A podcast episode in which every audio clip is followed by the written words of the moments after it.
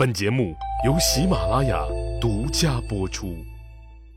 上集咱们说到，汉武帝刘彻以为李陵已经勇敢的战死沙场了，没想到边境传来消息说，李陵不但没死，居然还投降了匈奴。投降这事儿，说小了是一个人的事儿，往上说是一支军队的事儿，再往上说，是关系到国家面子的事儿。汉武大帝奋斗一生，练就了汉朝铁腕拳头，打出了汉朝威武雄风。然而，辛辛苦苦奋斗几十年，全被投降的李陵给抹黑了，郁闷，实在是郁闷呢。就在满朝文武对李陵发出义正辞严的谴责，一致要求予以严惩。就在大家都在落井下石猛黑李陵的时候，刘彻看见太史令司马迁没有跟着大伙一起声讨李陵，但却激动得满脸通红，浑身发抖。刘皇帝看着那很是奇怪，就点名啊让司马迁说说他对李陵投降这件事的看法。实际上，咱们说这事儿本来跟他司马迁毛关系没有，他只是个小小的太史令。太史令那是干啥的？前面老李说过。通俗的说，大概相当于现在的出版社主编，或者干脆就是国家历史研究所的个所长。这种大事儿是不需要他来发言的，而且他跟李陵那也是八竿子打不着的关系，俩人没啥大交情，那没必要在这种敏感问题上拿自己的性命和前途去冒险。结果他没忍住，还是给李陵的朋友圈点了个赞。结果他的这个赞没点好，没有改变李陵的命运，却改变了自己的命运。作为一个研究历史的，司马迁回答刘皇帝的问话，那自然是引经据典，古往今来说了一大堆。老李给总结为三点：司马所长认为，第一，李陵人品极好，上孝顺父母，下体恤士兵，有国士之风；第二，李陵杀敌有功，他凭五千步兵与匈奴血战了八天八夜，顶住了十多万敌人的屡次进攻，还杀死杀伤了一万多敌人，在没有救兵、弹尽粮绝、走投无路的情况下，仍然奋勇杀敌。就是古代那些名将也不过如此吧。而有些安居后方的小人，却还是对他说三道四，你们也不怕扇了舌头？所以。李陵虽败犹荣，日月可见，足以激励后人。总结以上两点，司马所长得出一个结论：凭李陵的个性，他不会是真投降，最多是诈降，一定是想寻找适当的机会逃回来将功赎罪，再报答陛下您的。实际上，司马迁这话也有安慰一下刘皇帝的意思。谦儿大爷天真的以为。刘皇帝听了他说的这些话，应该会感到一些宽慰，此处应该有掌声才对。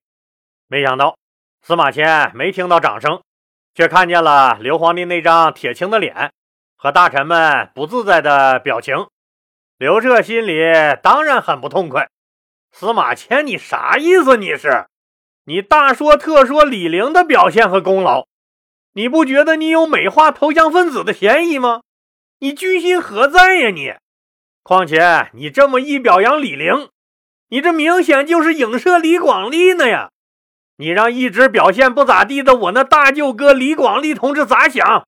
多尴尬！脸往哪搁？以后还怎么在皇宫内外大街上混？李广利是我树立的典型，你这就是变相的讽刺挖苦我眼瞎呗？你说李陵是假投降？投降就是投降，这个性质还能变喽？你凭啥说他是假投降？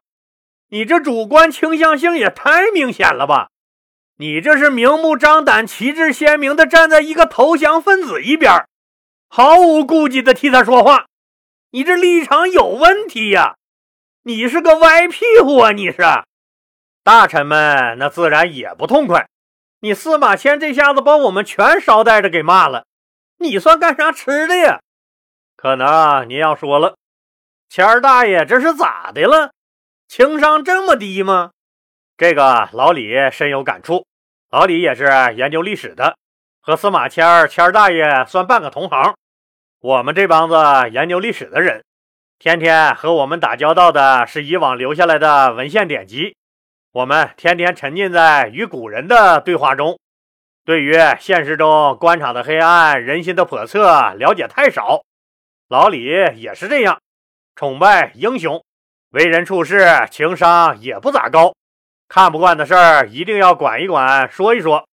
所以有时候老李在节目中说了点啥不该说的话，听友们一定多多包涵啊。司马迁那年已经四十六岁。虽然说年龄不小了，但却入世不深，社会阅历太浅，每天只知道埋头查资料写他的史记，所以和社会处于半脱节状态，说话办事儿难免会不成熟。而且司马迁这个人是个很纯粹的一个人，他有英雄情节，特别佩服有才的人。你就看他在史记中直接把孔子和陈胜这两个布衣。都列入了世家，您就明白了。那什么是世家呀？简单的说，就是可以享受千秋万代被祭祀的资格。对项羽的评价就更高了，他觉得项羽就是一个伟大的人，做出了伟大的事业，还把专门记录帝王的本纪给项羽留了一个名额。您可要知道，项羽可是大汉朝的死敌呀。况且项羽本来不配列入本纪记录，这么评价和抬高项羽，那可是当着汉武帝刘彻的面这又得冒多大的风险？而且司马迁觉得，一个有才的人如果还人品高尚的话，那他的敬佩之情就如滔滔江水了。在他看来，李陵就是这样一个人。司马迁还有很强的同情心。他对李陵的同情，甚至使他忽略了投降在性质上的严重性。而且，当他看到大臣们刚开始还纷纷为李陵传来的好消息而欢欣鼓舞，现在却一起变脸，一个个落井下石，心里也很替李陵感到不平。同时，谦儿大爷还有几分天真，对这个问题的复杂性考虑不足，对刘皇帝的心理也缺乏准确的把握。所以就不管不顾地替李陵鸣开了不平。当然，老李认为，如果谦大爷说话办事儿八面玲珑，那他就不是司马迁了。而如果没有后来的那次宫刑，《史记》那还不知道会写成啥样呢，不一定会写的那么旗帜鲜明、脍炙人口。不管咋说吧，现在刘皇帝是怒了，大臣们也都怒了。司马迁被扔进了监狱。这次这个二踢脚有俩响，第一响是蒙蔽皇上，第二响是诋毁二十将军李广利。这俩响都很响。为啥是这两个罪名呢？因为谁都知道，征伐匈奴的这场战争中，李陵只算是个小分队，而主力大军则是刘彻的大舅哥二十将军李广利。李陵的战绩本来已经啪啪的打李广利的脸了，现在司马迁再渲染李陵这个小分队苦战的功劳，在刘彻刘皇帝看来，司马迁就是间接的轻视诋毁李广利这个他刘彻的大舅哥，朝廷的大红人儿。同时，司马迁既然反复阐明李陵对汉朝的忠义，极力说明李陵失败投降的不得已。那么谁应该为这次失败负责？当然是你刘皇帝给他的兵太少，又不派得力的人去接应，从而使这支小分队孤军无援了。于是李陵败军的责任很自然的就归到朝廷方面来了。这不就是替李陵狡辩蒙蔽皇上，对二十将军李广利不敬吗？这可实实在在戳到了汉武帝刘彻的肺管子上。刘彻那自然是气了个七窍生烟，准备把司马迁给办喽。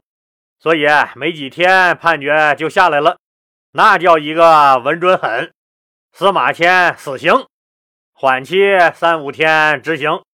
您一听缓几天执行，是不是又笑了？对喽，就是让司马迁家属赶紧筹钱赎人。刘皇帝的口头禅就是：搞钱这事儿很重要。为啥呀？因为又要去打匈奴了，而且他知道自己的大舅哥李广利是个什么货色，所以又要花大价钱了。稍微少花那么一丢丢的钱，李广利都不会取胜。所以他李广利打仗能胜利的关键是，必须要有多多的人，多多的钱，只能靠人海战术，李广利才不至于失败。可能您要鞭挞万恶的旧社会了。司马迁人家不就是说了几句替李陵辩解的话吗？至于不至于就判人家死刑啊？其实啊，您要熟读两遍以上《史记》，您就会发现，司马迁之前一直在写的《史记》上有很多让刘皇帝很不爽的地方。比如说，司马迁在《史记》中肯定了秦王朝天下一统的历史功绩。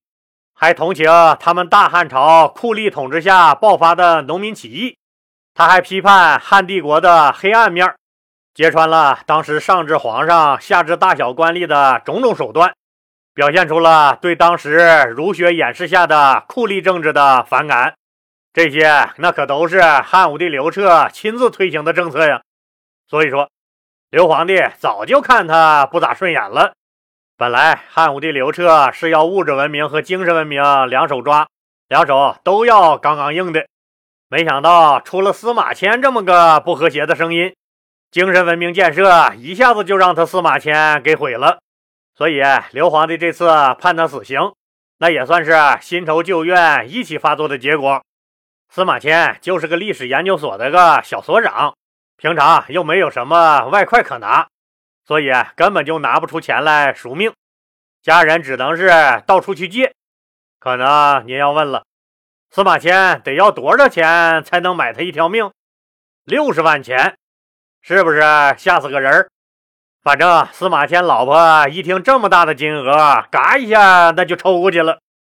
老李说了，司马迁在官场上就是个异类，为李陵辩护的时候，除了得罪了阎王爷刘皇帝。还把朝堂上黑白无常大鬼小鬼们都得罪遍了，而且司马迁又没有啥偿还能力，所以司马迁老婆去谁家借钱挨谁家白眼儿，每天都是哭肿着眼睛，两手空空回来。期限到了，司马迁家砸锅卖铁也没凑够银子，怎么办？还能怎么办？砍头呗！眼看司马迁就要人头落地，等等。刀下留头，因为根据大汉的律法，被判处死刑的人，除了可以用六十万钱买命以外，另一个就是可以接受宫刑来赎命。宫刑是啥？对于男人来说，就是割掉男人的生殖器。司马迁觉得，一个男人被人割了生殖器，那还能再算是个男人吗？所以在交钱和割鸡鸡这个问题上，司马迁的思路一直是很清晰的。就算是当了高利贷鬼，也要借钱赎命。钱借了可以再还，小鸡鸡没了，那可是再也长不出来了。您看看，是不是可以这么说？那时候男人的小鸡鸡约等于六十万，所以别瞧不起我们男人，动不动就骂，动不动就骂，急眼了还上手。每个人裤裆里晃晃悠悠都挂着六十万呢。可是司马迁很郁闷，没人肯借钱给他。在那一刻，屈辱的活着还是痛快的死去，的确成了一个问题。后来他一想，自己的史记已经写了一大半了，自己一死，自己和父亲这么多年的心血那可就白费了。父亲的一生，自己的前半生，那都在为著这个史记而做准备。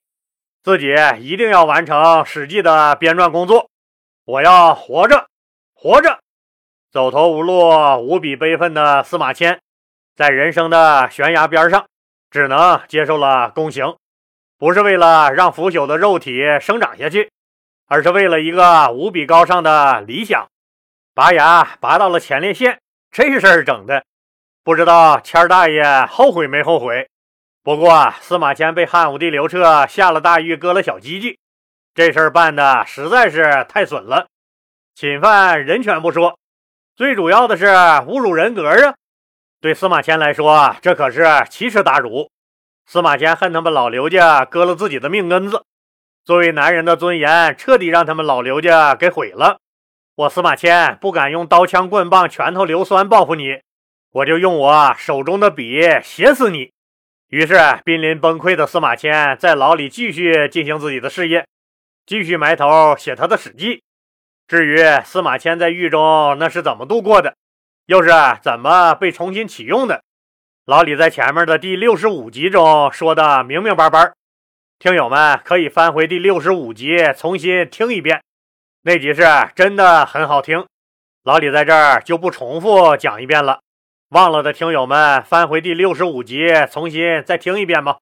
汉武大帝终究是汉武大帝，他会打瞌睡，但不会永远不醒。几年以后，司马迁就被放了出来，宫刑没有毁掉他，反而让他更加发奋著书，仍旧孜孜不倦地编撰他的《史记》，与他在牢里没什么两样。不一样的是，他对历史和现实有了更深刻的认识，似乎人有了一点偏激。终于有一天，在极度的肉体和精神的屈辱中，《史记》的最后一个字儿被刻到了竹简上。对了，插几句话啊，好多听友私信老李说，节目中的广告影响收听感觉，还有收费音频插在免费节目当中，收听不咋顺畅。而且那些收费音频隔几集才能出一集，听到后面那前面的内容，因为隔了好几集都给忘了。好多听友都建议老李看能不能把自己的音频整理一下，大家付费购买，听友们好放在 U 盘里，上下班路上车里听，或拷贝到手机或耳机中收听。老李以前那是根本没有时间整理自己的音频。现在老李的小助手加班加点儿把这个事儿给完成了。关于喜马拉雅节目中广告的事儿，老李说一下：除了老李为了完成任务挂的广告，其他节目之前和节目之后的所有广告都是喜马拉雅平台自动挂上的。毕竟喜马拉雅这么多工作人员也要吃饭，所以不只是老李的节目有广告，您听谁的节目都是有广告的。这就跟电视台一样，越受欢迎的节目广告越多，老李也没有办法，老李控制不了，所以现在小助手辛苦的把老李的节目整理了出来，就是没有任何广告的纯音频，包括老李节目中自己挂的广告也让他一条条给删除了，而且还把付费节目剥离出来，专门形成了一个专辑。这回就应该不存在任何广告了，也不存在收费音频不连续的问题了，您就可以痛痛快快、无阻碍的连续收听了。截至目前为止，小助手整理出的第一期音频，包括二百七十二集老李以前讲过的这个大汉往事故事，和四十二集价值一百零八元的付费节目，一共是三百一十四集。当然，这个是收费的啊。否则，对老李西米团的听友们不公平。费用就按老李西米团半年的费用三十三元收取。老李再强调几点啊：一，这三百一十四集节目啊都是老李前面已经讲过的节目，就是去掉了所有广告和分离了收费节目整理出来的，不是未播讲的新节目。这些节目老李的专辑里都有。二。这个整理后的三百一十四集节目收费三十三元。三，您购买后给您传在您的邮箱或网盘里都行，因为这个商品具有可复制性，所以一经传输就不支持退款了。请您确定后再购买，多谢您的理解。四，有需要的听友麻烦您微信搜索幺五零四八幺九九五四四。添加老李的小助手一世繁华的微信，给他发个三十三元的红包，再发一个您的邮箱，小助手就会把整理好的三百一十四集节目资料给您发过去。有老李微信的，直接跟老李说，那也可以啊。老李让小助手把资料传给您，小助手已经把联系方式在底下的评论区公布出来了。您记不住那个微信找谁？您去底下评论区看一下就知道了，谢谢各位听友的支持。